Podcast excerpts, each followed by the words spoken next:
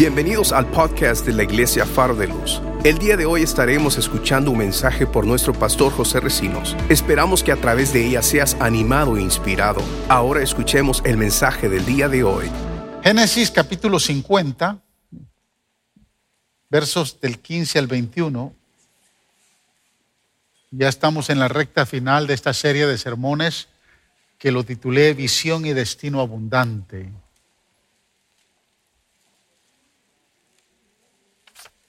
Amén. A Génesis capítulo 50. El libro de Génesis termina con la historia de José. Eh, José muere en este relato que aparece acá eh, en Génesis 50. Pero desde el capítulo 37 viene hablando de José. O sea, la Biblia le dedica, el libro de Génesis le dedica tres capítulos a la historia de la vida de José. Y es porque en estos tres capítulos podemos encontrar las diez pruebas que tuvo que pasar José para llegar a su destino y un destino abundante. Por eso es que hoy vamos a ver la prueba número nueve, que es la prueba del perdón. Lo que hablaba nuestra hermana ahorita. Vamos a ver esa prueba. Dice el versículo 15 en adelante. Al reflexionar sobre la muerte de su padre, los hermanos de José concluyeron, tal vez José nos guarde rencor y ahora quiera vengarse de todo el mal que le hicimos. Por eso le mandaron a decir, antes de morir tu padre dejó estas instrucciones. Díganle a José que perdone por favor la terrible maldad que sus hermanos cometieron contra él. Así que, por favor, perdona la maldad de los siervos del Dios de tu Padre. Cuando José escuchó estas palabras, se echó a llorar. ¿Sabe por qué? Porque Jacob murió en los brazos de José. Y él nunca escuchó decir a Jacob, tienes que perdonar a tus hermanos. Entonces, como que estos son paqueteros aquí. Versículo 18. Luego sus hermanos se presentaron ante José, se inclinaron delante de él y le dijeron, aquí nos tienes, somos tus esclavos. Y este verso es poderoso. No tengan miedo, les contestó José. ¿Puedo acaso tomar el lugar de Dios? Es verdad que ustedes pensaron hacerme mal, pero Dios transformó ese mal en bien para lograr lo que hoy estamos viviendo o lo que estamos viendo. Salvar la vida de mucha gente. Es el destino de José. Así que no tengan miedo. Yo cuidaré de ustedes y de sus hijos. Y así, con el corazón en la mano, José los reconfortó. Gloria al Señor. Padre, en el nombre de Jesús, hoy nuestro corazón se prepara para recibir tu palabra. Nuestro entendimiento, Señor, recibe tu palabra y declaramos que tu palabra hoy es fructífera en nuestros corazones. Tu palabra nos va a edificar, nos va a exhortar, nos va, Señor, a confortar. Tu palabra es como una espada de dos filos y hoy, Señor, estamos dispuestos a que tu palabra nos quebrante para poder, Señor, ser fructíferos en el nombre de Jesús. A ti te damos toda la gloria, amado Salvador. Gracias, Padre. Amén. Gloria a Dios. Tome asiento, hermanos.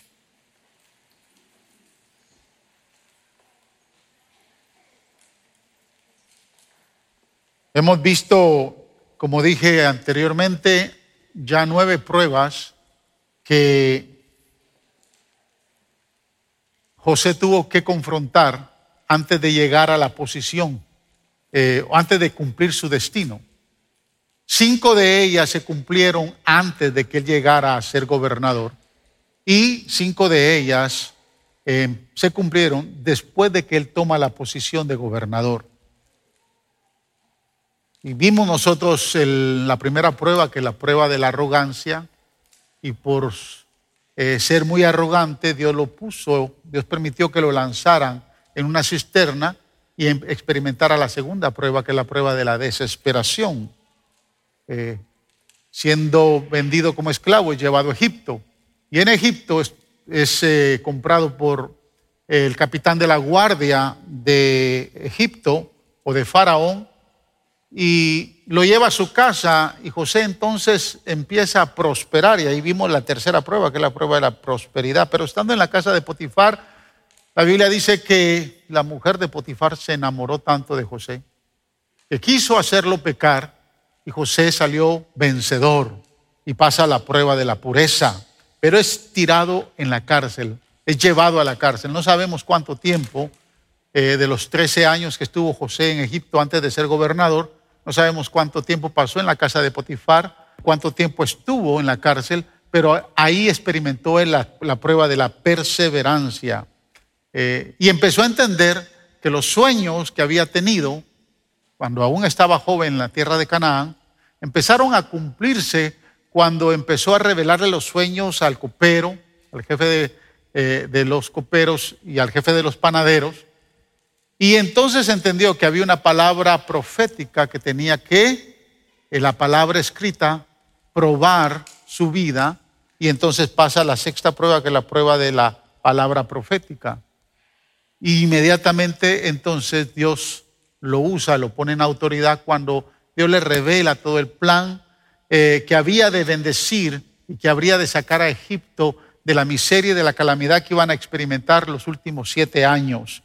Y estando ahí, en, esos siete años eh, de prosperidad y siete años de miseria que vivió Egipto, Dios entonces le permite ser un excelente mayordomo y pasa a la prueba de la mayordomía, eh, que fue la prueba que miramos la semana pasada.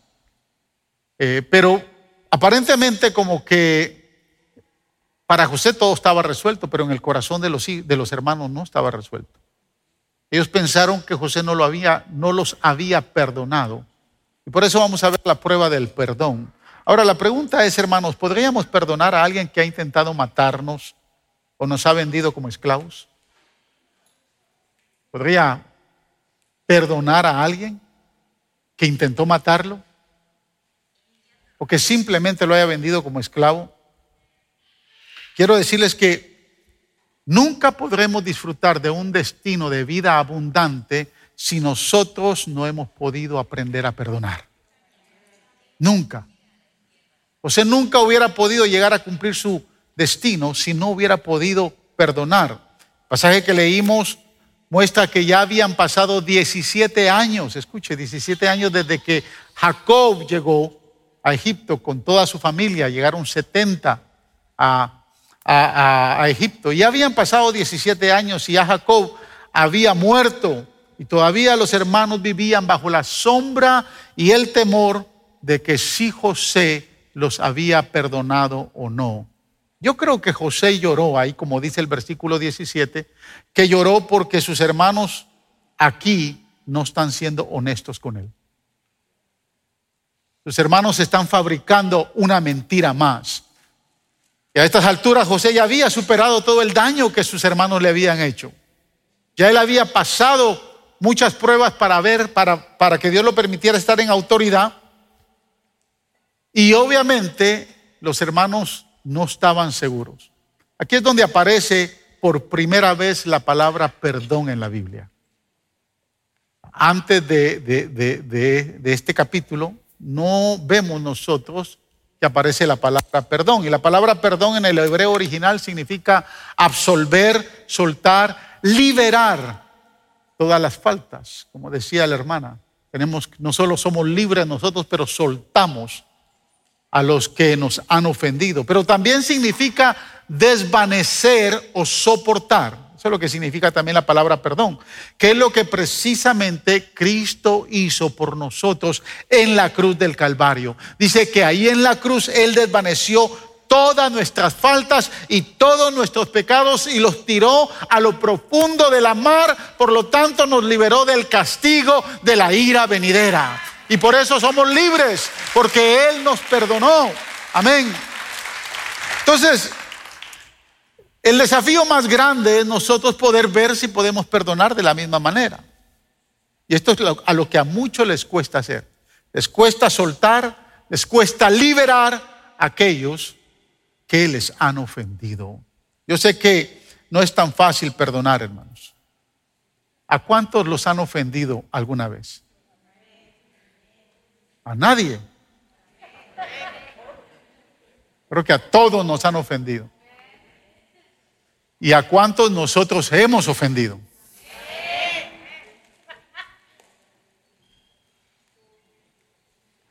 ¿Cuántos de ustedes me han ofendido a mí, hermanos?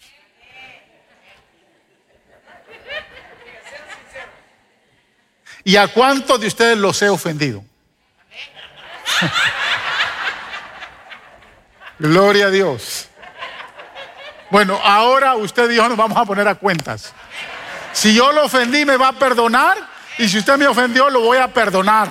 Amén. Porque eso es lo que Dios desea. Que nos perdonemos. Por eso es que yo tengo nada más dos puntos en esta mañana. Dos puntos que nos vamos a ir rapidito. Amén. Hoy no son tres, hoy son dos puntos. Número uno, aprenda a perdonar aunque no le pidan perdón. Lo más difícil es aprender a perdonar aunque no nos pidan perdón. Génesis 50, del 15 al 18, voy a volver a, a, leer esos versículos. Dice, al reflexionar sobre la muerte de su padre, los hermanos de José concluyeron tal vez José nos guarde rencor y ahora quiere vengarse de todo el mal que le hicimos.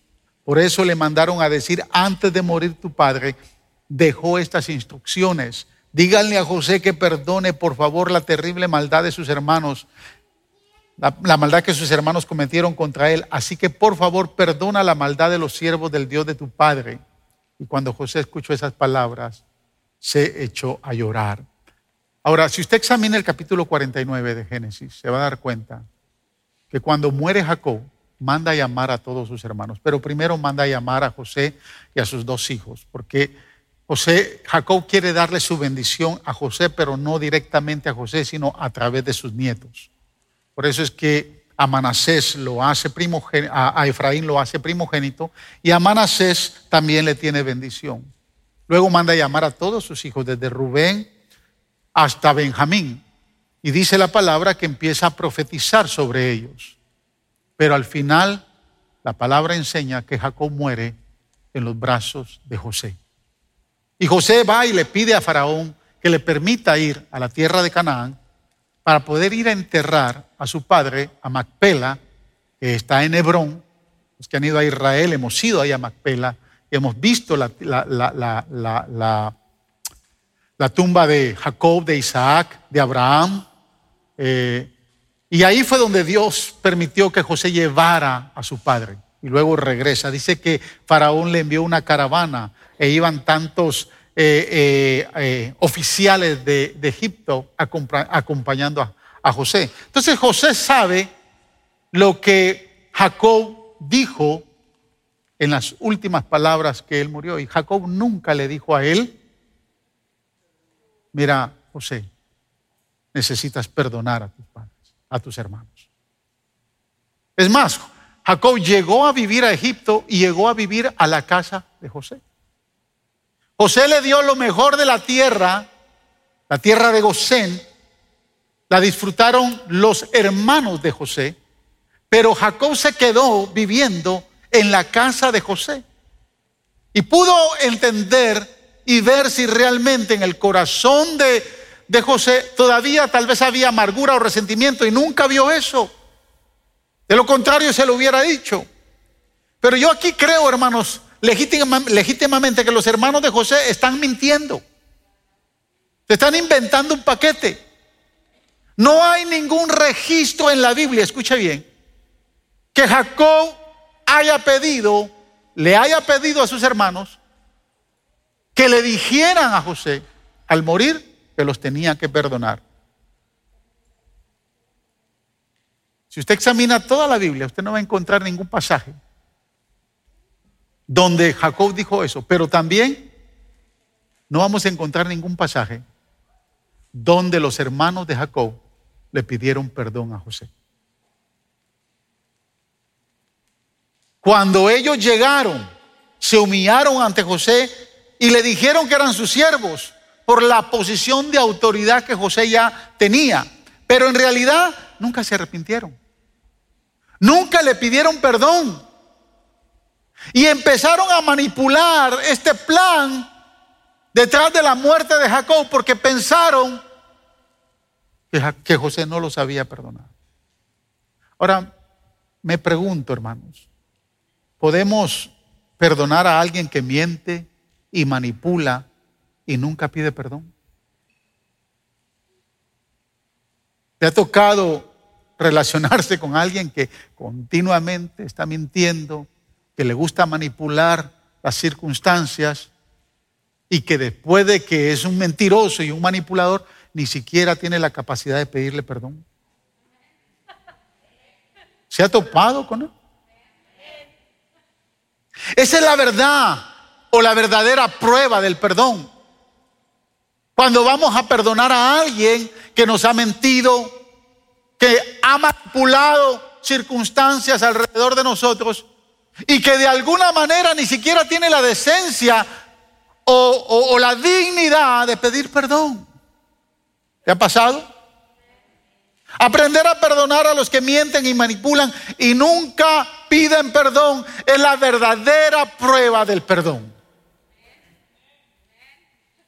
Porque no es lo mismo perdonar a alguien que le venga a decir, perdóname. Y aún así algunos no los perdonan.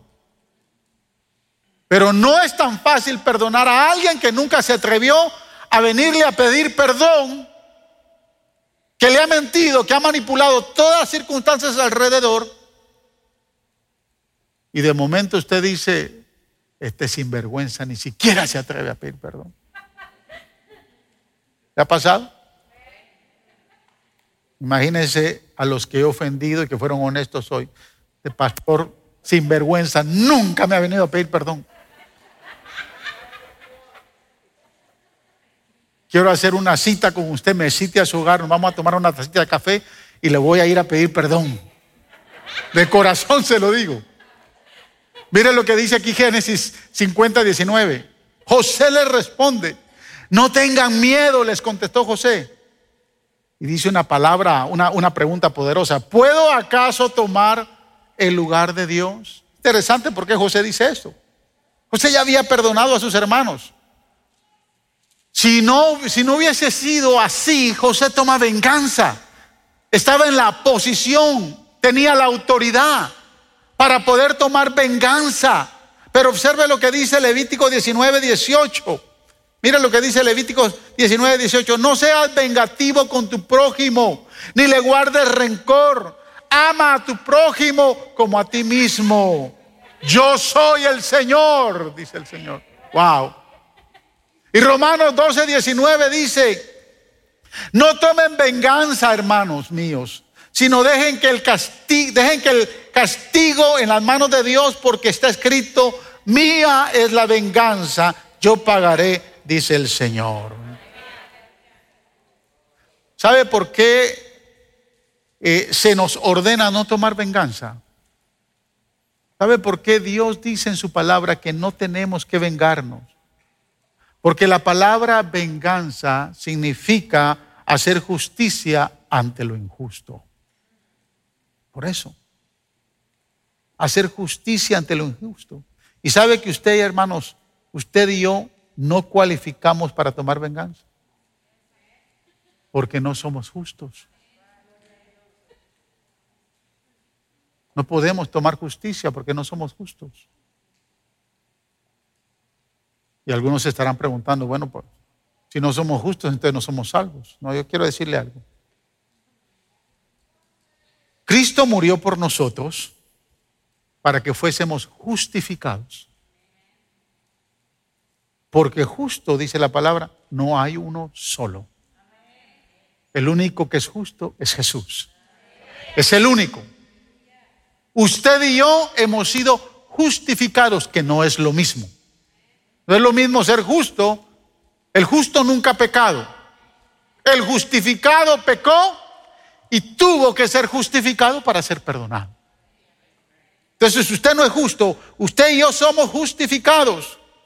Hay una gran diferencia entre ser justo y estar justificado. Nosotros fuimos justificados por un justo llamado Jesús que derramó su sangre en la cruz del Calvario. Por lo tanto, no tenemos derecho, no tenemos autoridad, no podemos vengarnos. Porque si vivimos, hermanos, nuestras vidas sin perdonar, siempre estaremos tratando de vengarnos de todos aquellos males que nos hacen. Y Jesús dice en Lucas capítulo 19, eh, capítulo 17 dice, los problemas siempre van a venir. La palabra problema ahí es ofensa. Las ofensas siempre las vamos a tener. Siempre, de una o de otra manera, podemos ofender a alguien. A veces hasta de la manera como decimos las cosas, porque no se trata de lo que yo digo, sino de lo que entiende la otra persona. Y si la otra persona no me entendió bien, ya lo ofendí. Recuerdo que hace unos años atrás, yo creo que ya les conté esta historia, pero se la voy a contar, para los nuevos se las voy a contar.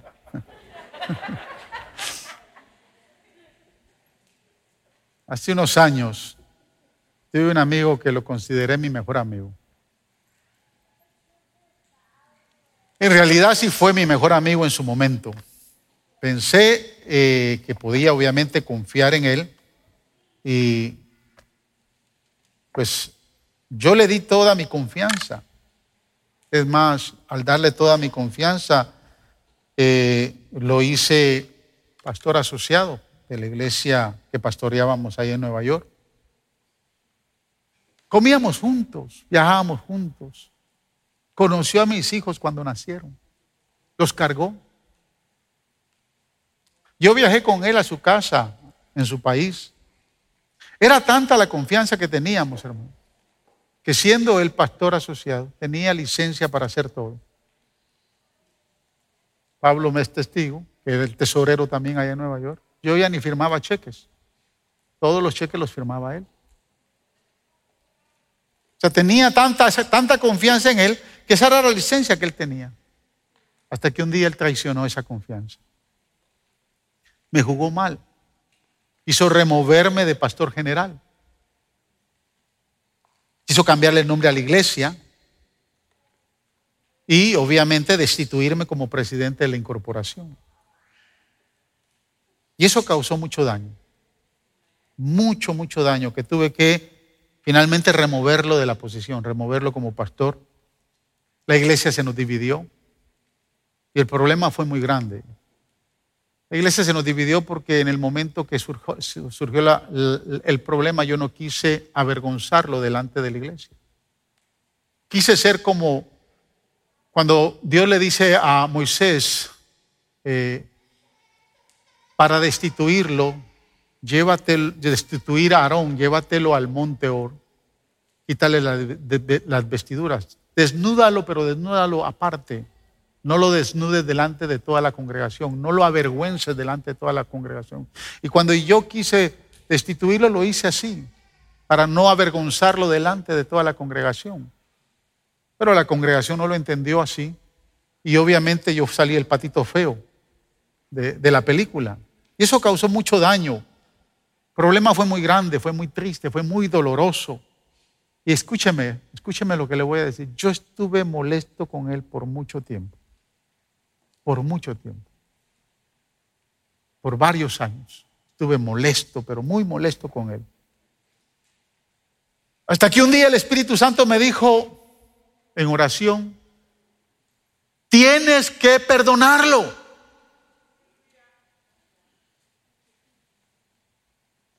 Y yo entendía que el Espíritu Santo era el que me estaba diciendo, me estaba hablando. Y le dije, ¿qué? Sí, le dije, tienes que perdonarlo. Yo le dije, no. Él es el que está mal. Él tiene que venirme a pedir perdón. Yo no sé cuánto usted ora con Dios, tal vez ora de esa manera, ¿no? ¿Cómo tú quieres que yo le vaya a pedir perdón si el que está mal es Él? Y Él tiene que venirme a pedir perdón. Él fue el que, el que causó daño. Yo quiero que me escuche, porque esta es la verdad más sorprendente que le he escuchado al Señor.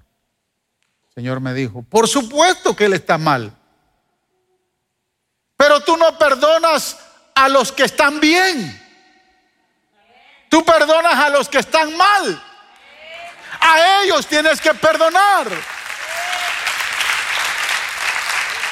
Porque usted no perdona, escuche bien, al que le va a venir y le va a dar una ofrenda de mil dólares. ¿O lo va a perdonar? Le trae la ofrenda y usted dice, hermano, perdóname, perdóname. No, tampoco le dice, hermano, te perdono, no te preocupes, no. Usted recibe con gozo y alegría la ofrenda. Usted perdona a los que le hacen mal. A ellos usted perdona. Usted los suelta, usted los libera. Usted no les guarda rencor, ni mucho menos deseo de venganza. Y yo recuerdo, hermanos, que en una ocasión, después de, después de esa experiencia, en una ocasión que fui a Nueva York a predicarle a la iglesia, iba casi todos los meses, a veces hasta dos veces al mes, porque el grupo de la iglesia en Nueva York había que atenderlo. Y Prediqué acerca del capítulo 17 de Lucas, estaba predicando acerca del perdón. Ya me atreví a predicar de ese capítulo porque ya lo había perdonado. Pero el Señor, terminando de predicar, me dijo, ahora te quiero ver en acción. Y le dije, no te entiendo, Señor. Sí, toma este grupo, porque le, comenté que la iglesia se dividió. Entonces, el grupo que se quedó con él estaban congregándose en, en otro lugar. Y me dijo, ahora toma el grupo y ve a la iglesia con el grupo y ve y pídele perdón a él. Señor, pero yo ya lo perdoné. Sí, pero quiero ver que lo hagas. Pero Señor, yo ya lo perdono. Yo estoy, yo estoy predicando y está, está fluyendo eso. ¿Le ha pasado a usted que usted está haciendo algo, pero le está fluyendo algo? Y cuando terminé la prédica le digo a los hermanos, hermanos, yo voy a ir allá con el otro grupo, ya ellos sabían, y vamos a irle a pedir perdón.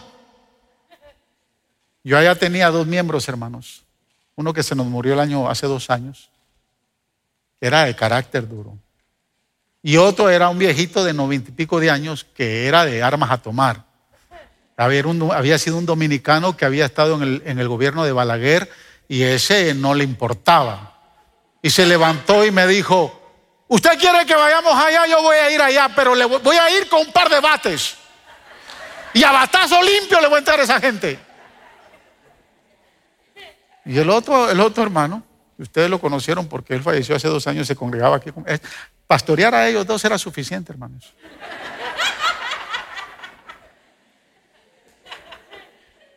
Gustavo me dice a mí, honro mucho la memoria de él, lo llevo en mi corazón. Me dice, pastor, yo voy a ir allá. Porque lo tengo que llevar en la van. Ustedes se bajan y yo me quedo en el carro. No me importa, le ustedes si quieren, si, mejor no vayan, mejor quédense aquí. Yo voy para allá. Y hermanos, fuimos.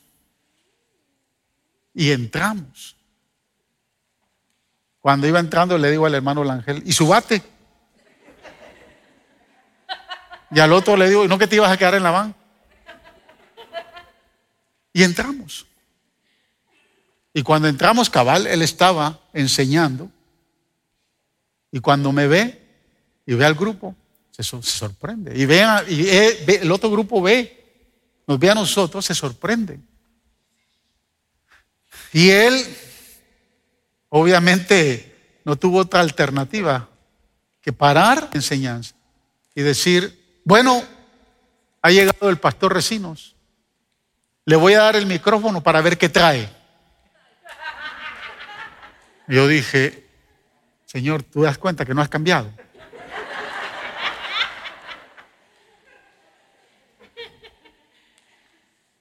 Y tomé el micrófono. Y se me tragaba el, el nudo por la garganta. Me costaba. ¿A usted le, ha pasado? Le digo, bueno hermanos, eh, nosotros venimos, eh, quiero decirles,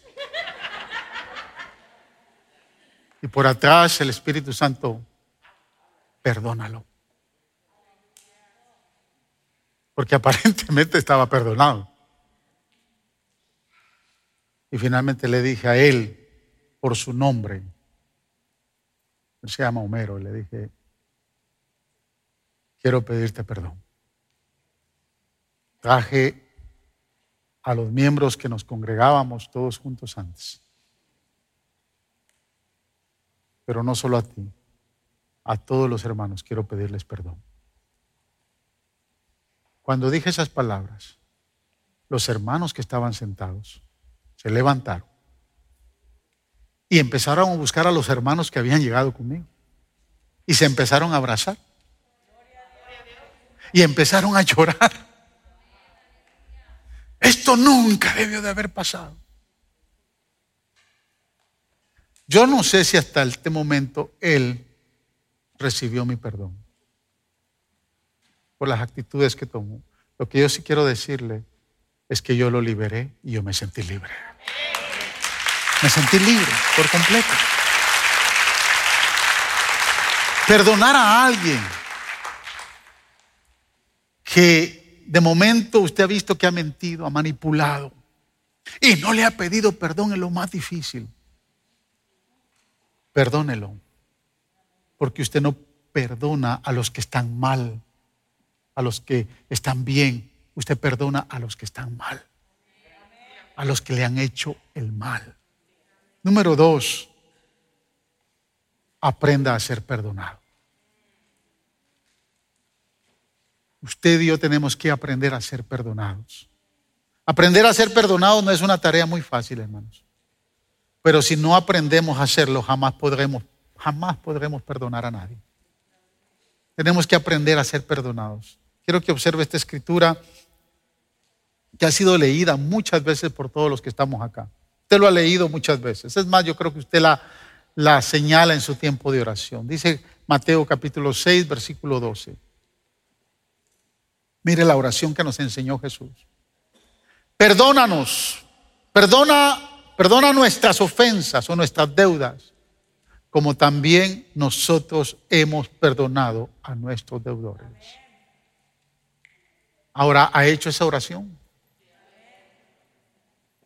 La palabra como, porque dice perdónanos nuestras deudas como, esa palabra como que aparece en este verso implica igualdad de condición. Eso es lo que indica, igualdad de condición. Cuando usted le ora al Padre por el perdón de sus pecados, porque usted obviamente ha ofendido al Padre, usted está condicionando su perdón. Y lo está condicionando de la misma manera que usted perdona a los demás. Usted le dice al Padre, así como yo ya perdoné a la hermana Marta, a la hermana Ana, al hermano Vilito, a su esposa, y ya perdoné a, Eri, y a Maricruz, y ya perdoné a todos ustedes, así yo quiero que tú me perdones. Eso es lo que dice el Señor. De la misma manera que yo le pido perdón al Padre, de esa misma manera yo estoy pidiendo o yo condiciono que el Padre a mí me perdone. La Biblia nos enseña, hermanos, que lo que de gracia recibimos, de gracia tenemos que dar. Entonces, si hemos recibido libremente el perdón, podemos perdonar libremente a los demás. Pero si hemos recibido libremente el perdón, escúcheme, escúcheme hermanos, si usted tiene problemas para perdonar a los demás, en realidad usted tiene problemas para recibir perdón. Usted todavía tiene problemas para, para ser perdonado o para sentirse perdonado. Y voy a repetirlo. Si usted tiene problemas para perdonar a los demás, usted tiene problemas para recibir perdón. o para sentirse perdonado. Si de alguna manera usted siente que debe pagar por las faltas que ha cometido, hará que otros paguen por la falta que le han cometido a usted. A veces pensamos que cuando alguien nos perdona, temo que tiene que, tiene que pagarle el perdón y tiene que retribuirle con algo. No sé si usted me entiende. Recuerdo que cuando era muchacho, tal vez tenía unos 40, 40, 14 años, aunque cuando tenía 40 era, era muchacho todavía. Ahora, como dijo la hermana, ya de mediodía para abajo. Bueno, yo no estoy de mediodía, yo estoy como a las 11.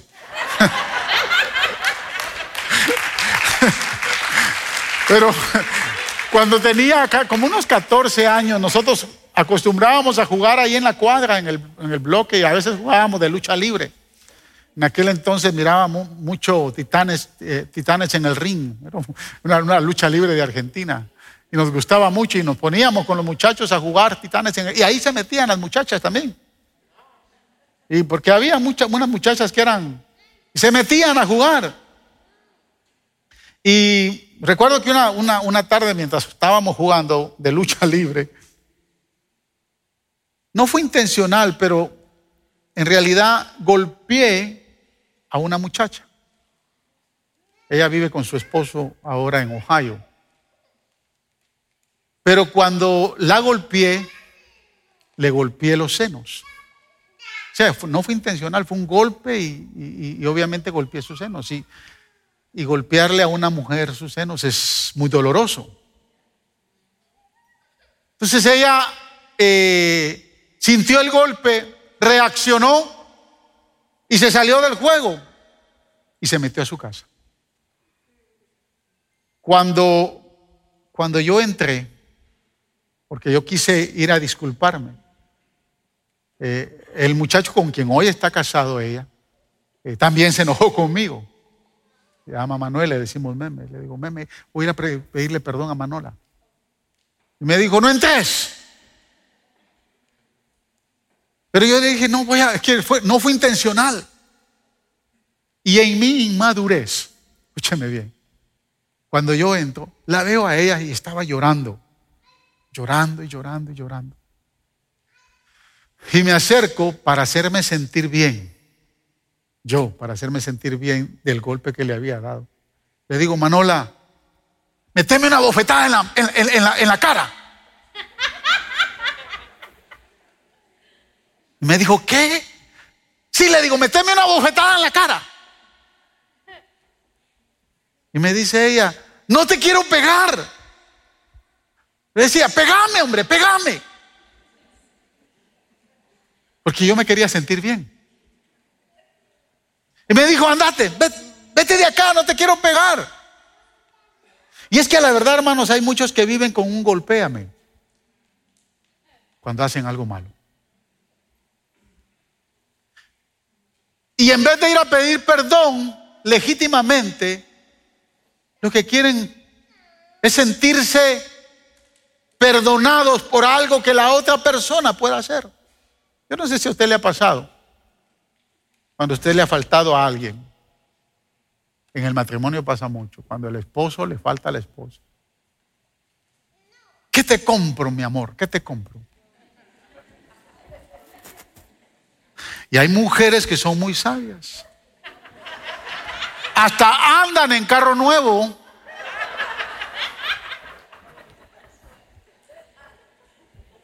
el perdón no se puede manipular.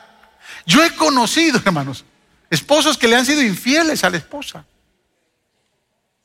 Pastor, ayúdeme, ayúdeme.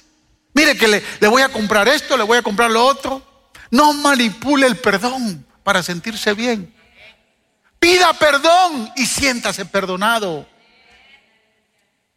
Dios no condicionó el perdón por algo que nos van a dar o por algo que nos van a hacer. Dios condicionó el perdón simplemente porque de corazón venimos a pedir perdón. Siempre vemos, hermanos, las cosas malas que nos pasan como si Dios se estuviera vengando de nosotros. No sé si le ha pasado a usted. De momento usted cometió un par de faltas en la mañana. O tal vez durante la semana se echó, hizo unas dos macanadas, pero de aquellas bien fuertes. Y a los dos días le pasa algo malo. Y usted dice, Señor, pero no, no, no me la tenías que pagar así tan, tan, tan feo. ¿Le ha pasado? Que de momento usted hizo algo, le falló al Señor y después por algo que usted le pasó, algo negativo, usted piensa que es el Señor que se está vengando por lo malo que usted fue, por lo malo que usted hizo. El Señor no necesita vengarse de nosotros. Ya Él se vengó de usted y de mí. Ya Él lo hizo. Usted y yo no necesitamos hacer nada para, para pensar que Él se está vengando de nosotros. Él se vengó de nosotros ya. Y usó a su Hijo Jesús en la cruz del Calvario. Él puso todo el castigo de nuestra paz, cayó sobre Él. Todo. El castigo de nuestros errores, de nuestros pecados, de nuestras ofensas cayó sobre Jesús. Por eso es que Él no necesita vengarse de nosotros. Si usted comete una falta y por la falta que cometió más adelante le viene algo, va a ser por la desobediencia, por la consecuencia del error que usted está cometiendo. Hay gente que de momento le dieron un diagnóstico fuerte y piensan que es castigo de Dios. Piensan como que Dios está desquitando por lo malo que fuimos. O alguien que cayó en una situación financiera terrible y cayó mal en esa situación y piensan que Dios se está vengando porque no diezmó, porque no ofrendó. No se, no se preocupe. Dios no se va a vengar porque usted no diezme o porque usted no ofrende. Él no necesita vengarse de eso. Usted puede sufrir las consecuencias de una mala administración, como lo hablábamos en la prueba de la mayordomía la semana pasada. Pero nunca culpe a Dios por las cosas que usted hace y las cosas negativas que más adelante usted va a experimentar. Nunca culpe a Dios. Porque ya todo el pecado de nosotros cayó sobre Jesús. Y Él a usted y a mí nos liberó de toda culpa. Para sentirnos perdonados.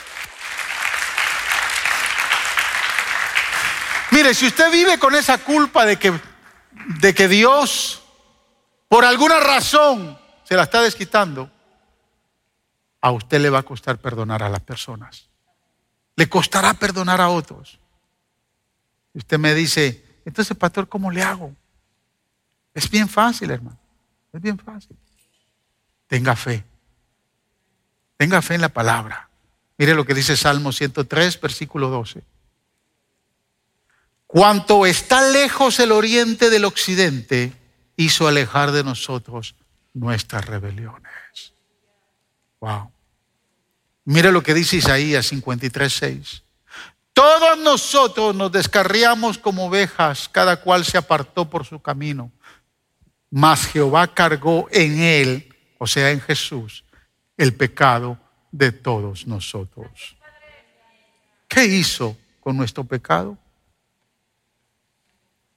lo cargó en Jesús. Al que no conoció pecado por nosotros, dice segunda de Corintios capítulo 5 versículo 21, al que no conoció pecado por nosotros lo hizo pecado para que nosotros fuésemos hechos justicia de Dios en él. ¿Se da cuenta, hermanos? Esto es poderoso. Ya Él quitó todo pecado. Mi pecado lo quitó. Lo puso sobre Jesús, mi Salvador. La clave es recibir el perdón total y libremente para poder perdonar total y libremente a los demás. Ahí está la clave.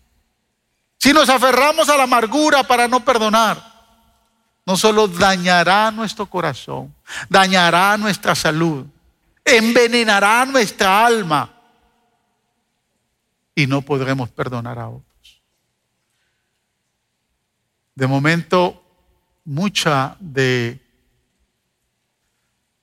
de las enfermedades que hoy existen, que los psicólogos y los psiquiatras ya entendieron que son enfermedades psicosomáticas, son el resultado de una falta de perdón. Son el resultado que todavía hay amargura, hay resentimiento en el corazón. Dios quiere que se libere. Libérese de todo resentimiento. Mientras vivamos en esta tierra, la gente nos va a seguir ofendiendo, hermanos. La gente va a seguir viéndonos mal. La gente nos va eh, a maltratar. Va a haber gente que nos va a manipular y se va a sentir manipulada. Va a haber gente que siempre va a estar mintiendo de usted. O usted va a encontrar una gran gama de personas que a usted no les va a caer bien. O gente que en el trabajo le hizo mal. Perdónelos. Libérese de todo resentimiento. Aprenda a perdonar aunque no le pidan perdón. Y aprenda a perdonarse usted y no pensar que de alguna manera Dios, escúcheme, que Dios se está vengando por las cosas negativas que le pasan. Si José se amarga en Egipto, y voy terminando acá, si José se amarga en Egipto, nunca hubiera perdonado a sus hermanos. Y mucho menos hubiera podido llegar a cumplir su destino de vida abundante. Recuerda que la semana pasada leímos en el capítulo 41, versículo 27, que decía que había una que cuando José empezó a cosechar toda la abundancia de Egipto, era tanta la abundancia que había en Egipto que no se podía contar, ya no se podía contabilizar. Y yo dije esto, si José hubiese sido un hombre corrupto, toda esa abundancia que no se podía contar hubiera hecho que sus oficiales y los gobernadores que pusieron se hubieran corrompido. Pero escúcheme bien, si José no hubiera perdonado a sus hermanos con tanta abundancia que hubo en Egipto, escúcheme, ni, un, ni una libra de la, del trigo que se estaba cosechando hubiera recibido ninguno de ellos. Dice la Biblia que cuando ellos llegan la primera vez, José los puso a prueba para ver si ya ellos habían cambiado. Y de momento José, en cuando los pone a prueba, les dice, ustedes son espías. Ustedes vienen aquí a ver qué se, qué se van a llevar de esta tierra. Y los mandó a poner a todos en la cárcel. Ahora escuchen. A los tres días José regresa y los libera a todos excepto a uno, a Simeón, y les dice, vayan ahora con su padre y tráiganme al más pequeño. Ustedes dicen que tienen todavía un hermano pequeño, tráiganlo. Pero Simeón se queda acá. Entonces todos ellos se fueron. Cuando ellos se fueron, todo el dinero que habían pagado por el trigo y los alimentos que fueron a comprar, todas las bolsas de, dinero se las pusieron de nuevo en los camellos que traían que cuando ellos están descansando, camino otra vez para la tierra de Canaán, se dieron cuenta que les había entregado todo el dinero y todo el alimento que llevaban. Cuando a usted Dios lo bendice y lo bendice en abundancia, y viene alguien que usted sabe que lo ofendió y viene a pedirle algo, si usted cierra la abundancia que tiene, es señal de que usted no ha perdonado. No ha perdonado. Y tenga cuidado porque la abundancia se le puede acabar. La Biblia dice que cuando ellos regresan con, con Benjamín y finalmente él se descubre como hermano y cuando los abraza, y vuelve y los envía le dicen, ahora vayan y busquen a mi padre. Dice que le dio lo mejor de Egipto. Los cargó, le dio diez caravanas. A Benjamín le dio tres mudadas de ropa. Le dio de toda la abundancia aquellos que un día le desearon el mal. La prueba de la mayordomía va pegada a la prueba de el perdón. Porque Dios desea prosperarlo mucho más de lo que lo ha prosperado hoy. Mucho. Pero nunca le cierre las puertas aquellos que lo han ofendido cuando Dios lo tiene en abundancia. No corrompa su corazón. No corrompa sus finanzas y no corrompa su corazón. Y observe nuevamente el verso 20 y 21. Estas son palabras ya que nacen del corazón de un hombre que los ha perdonado. Es verdad que ustedes pensaron hacerme mal, pero Dios transformó ese mal en bien para lograr lo que hoy estamos viendo. Salvar la vida de mucha gente. Así que no tengan miedo. Yo cuidaré de ustedes y de sus hijos. Y así con el corazón en la mano, José los reconfortó. Dos cosas me impresionan a mí acá, de estos versos. Entender que en la vida, hermanos, que aunque en la vida haya gente que nos haya hecho mal, ese mal Dios lo diseñó para que yo llegue a mi destino. Ese mal que me hizo fulanita, fulanito.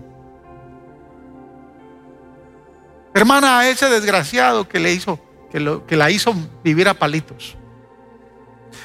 Ese sinvergüenza que lo trató mal. Aquel que un día le robó.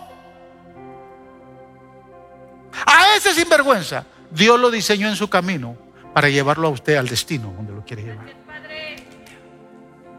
Usted tiene que liberarse. Los mal no vienen porque somos hispanos.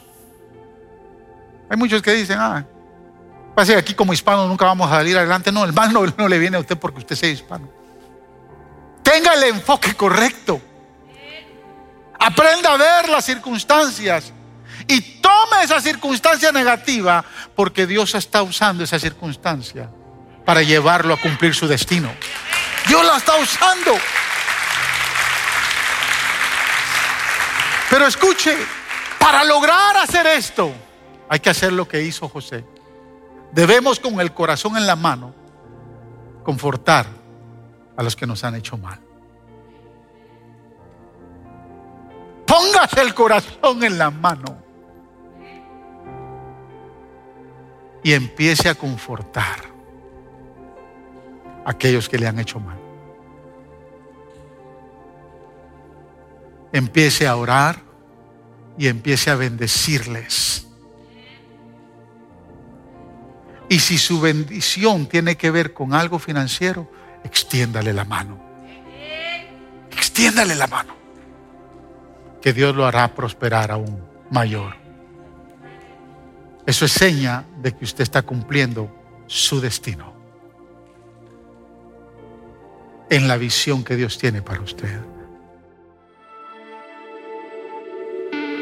Gracias por escuchar el podcast de la Iglesia Faro de Luz. Esperamos que la palabra de hoy haya sido de mucha bendición para tu vida. Te motivamos que te suscribas y que bendigas a alguien compartiendo este mensaje. Te esperamos en la próxima semana.